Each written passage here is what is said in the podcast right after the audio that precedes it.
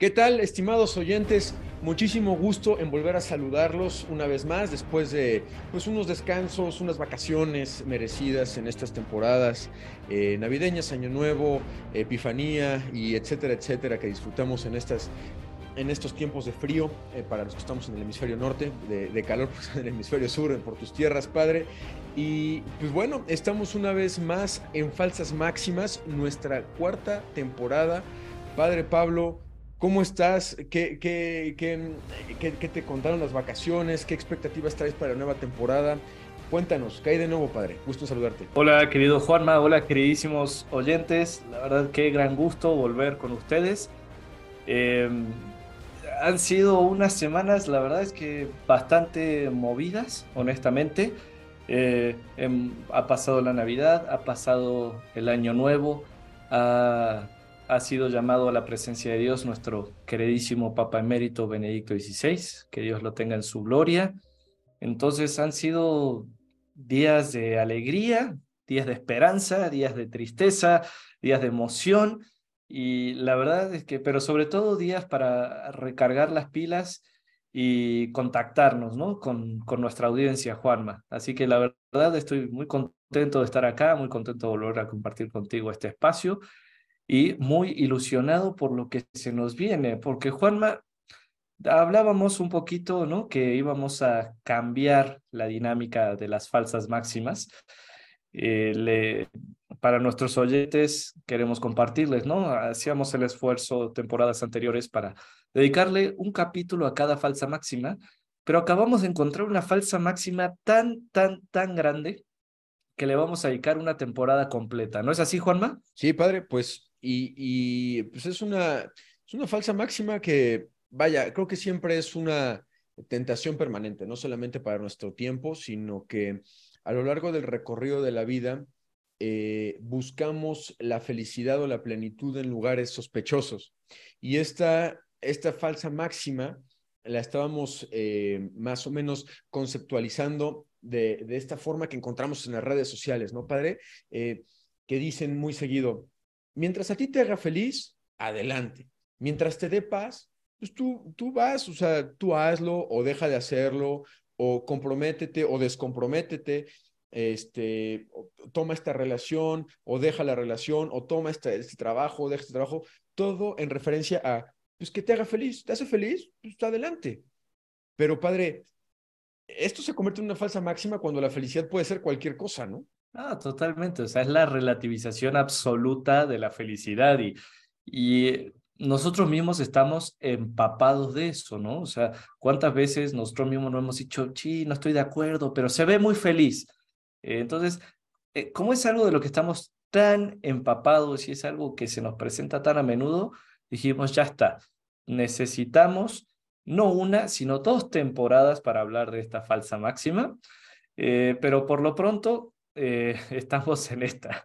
Y eh, de lo que vamos a hablar en esta temporada, entonces, para poder atender a esta falsa máxima que se conceptualiza más o menos así, como mencionaba Juanma, de haz lo que quieras mientras seas feliz, eh, esta temporada va a hablar sobre el discernimiento, porque ¿qué es la felicidad? ¿A dónde nos lleva la felicidad?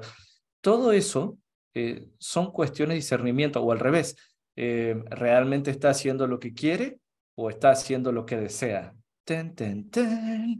Sí, claro, y, que muchas veces nos vamos por la respuesta más rápida de que la felicidad es lo placentero, y lo placentero puede ser lo cómodo, puede ser lo sensual, puede ser lo inmediato, y que a través del discernimiento, lo que vamos a proponer en esta temporada es el discernimiento hacia un llamado de Dios, o sea, un discernimiento bajo el espíritu de hijos de Dios, o sea, porque puede haber un discernimiento pues, completamente secular, padre. o sea, puede haber un tema, pues, eh, que me gusta, que soy bueno, etcétera, y está bien, o sea, eso puede ser un discernimiento secular, pero nosotros tenemos un, un, un nivel todavía más interesante para vivir, que es el nivel de la, de la vida en Cristo.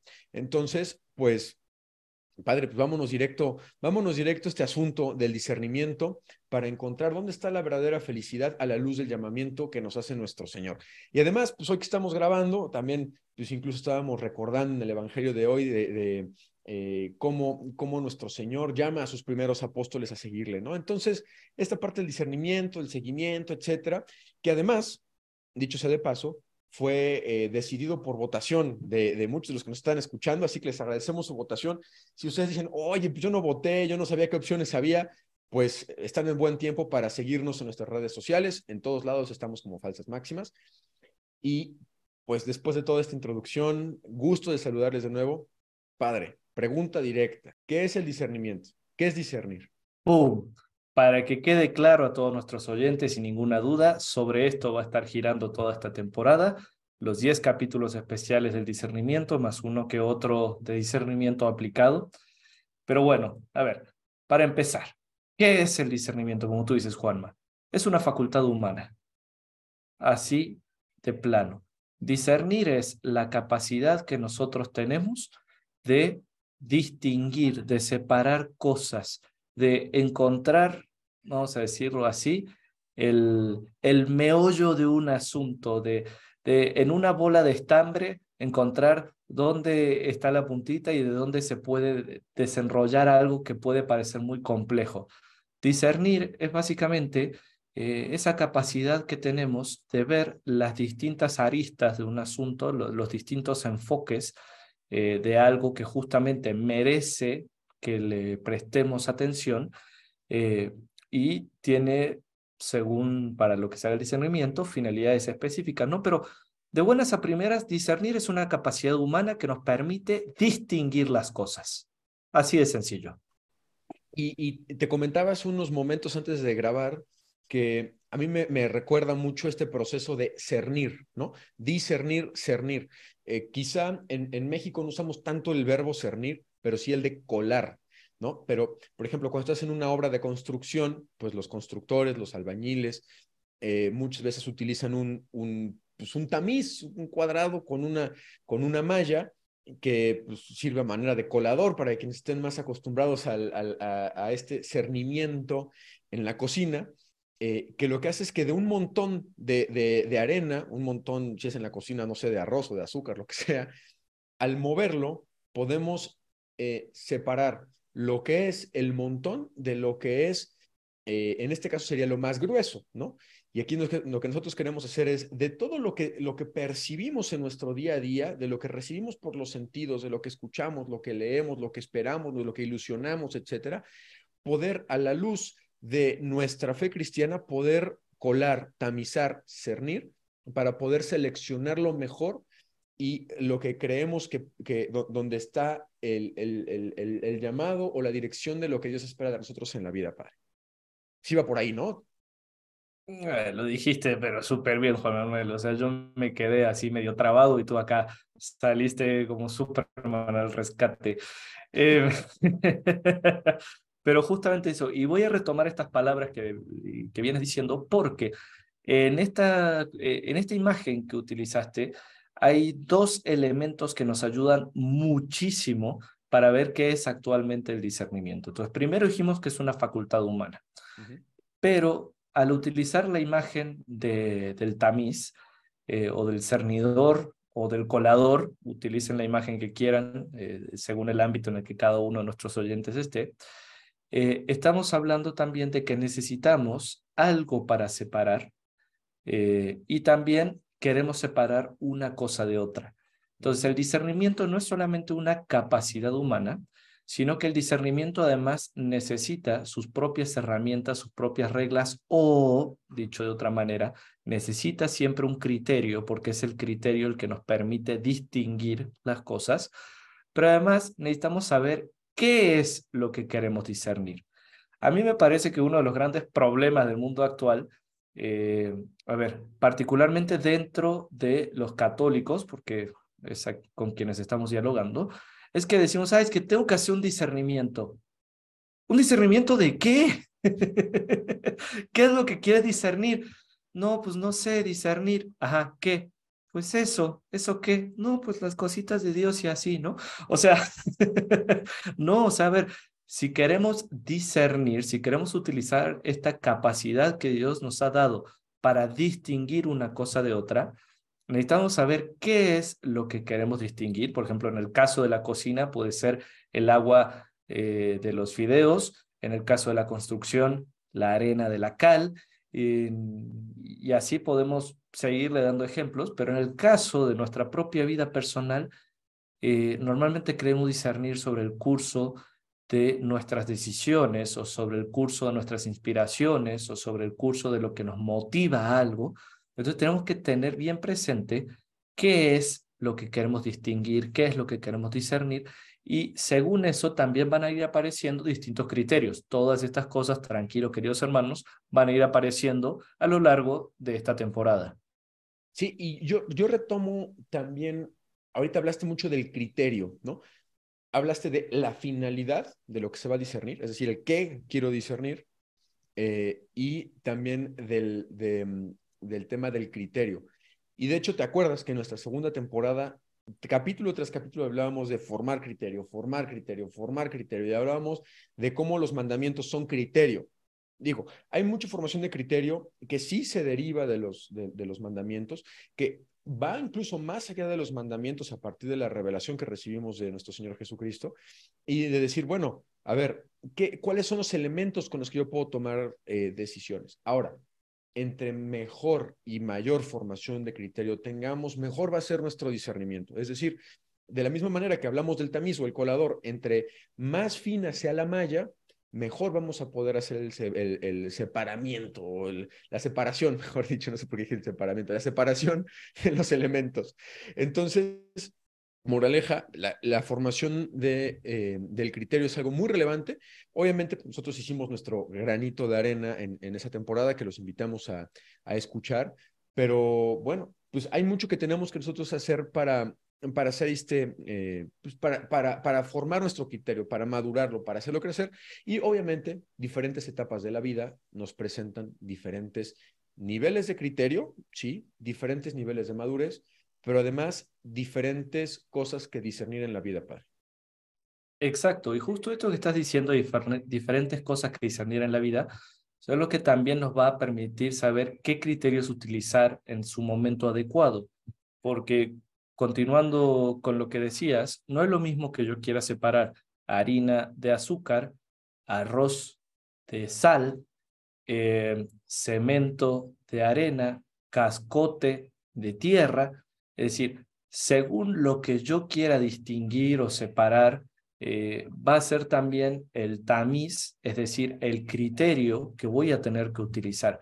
Entonces, la formación del criterio tiene que ser integral porque las, las distintas decisiones que tenemos que ir tomando o los distintos tipos de discernimiento que hacemos a lo largo de nuestra vida son también muy amplios. Y acá es algo que me gustaría dejar en claro a nuestros oyentes, que vamos a ir también mencionando en, episodios posteriores, que es que hay muchos tipos de discernimiento.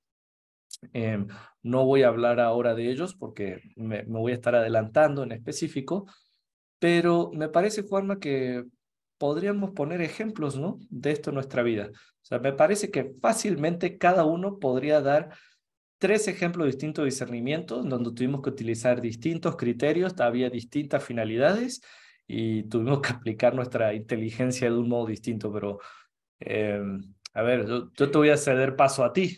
Sí, sí, pues mira, digo, hay, discernimientos muy claros, ¿no? Digo, nuestro, más nosotros que somos más o menos de la edad, estamos empezando nuestra tercera década de vida, pues hemos tenido que tomar decisiones eh, a partir de un discernimiento, como por ejemplo, y te lo comento en mi caso, eh, pues el discernimiento profesional, ¿no? Eh, decir qué quiero estudiar, ¿no? Que bueno, pudo estar antecedido, por ejemplo, de un discernimiento de si yo, por ejemplo, quería perseguir una vida religiosa o no, este, que en mi caso no fue tan conflictivo. Hubo un, discernimiento profesional en cuanto a que quería estudiar.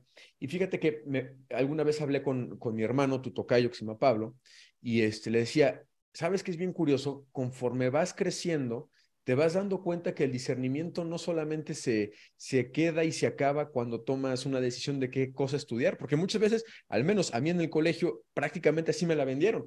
Entonces te das cuenta que el discernimiento, y me fui dando cuenta que el discernimiento en mi vida era una herramienta que iba a tener que utilizar el resto de mi vida porque siempre iba a tener que tomar decisiones.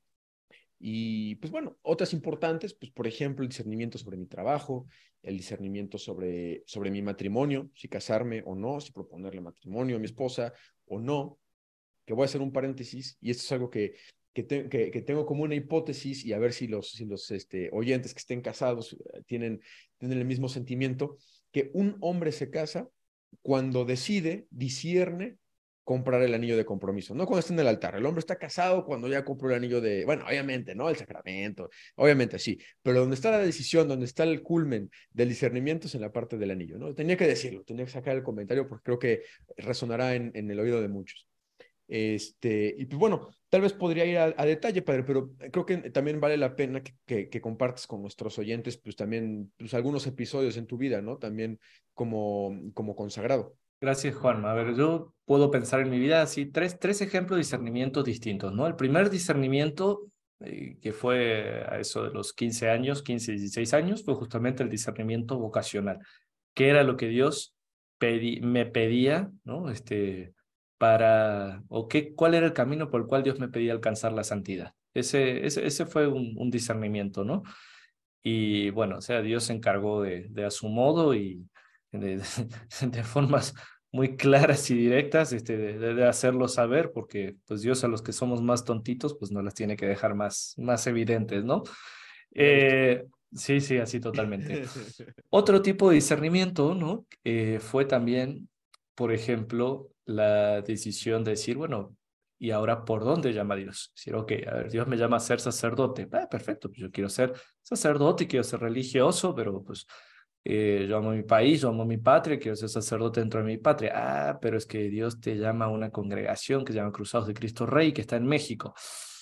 Eh, descubrir eso mediante el discernimiento fue, o sea, aunque los dos tengan que ver con una cuestión espiritual, la verdad es que eh, al final son dos cosas distintas, porque uno es el camino por el cual voy a ser santo y el otro podríamos decir que es como el ritmo bajo el cual este, estaría realizando ese camino.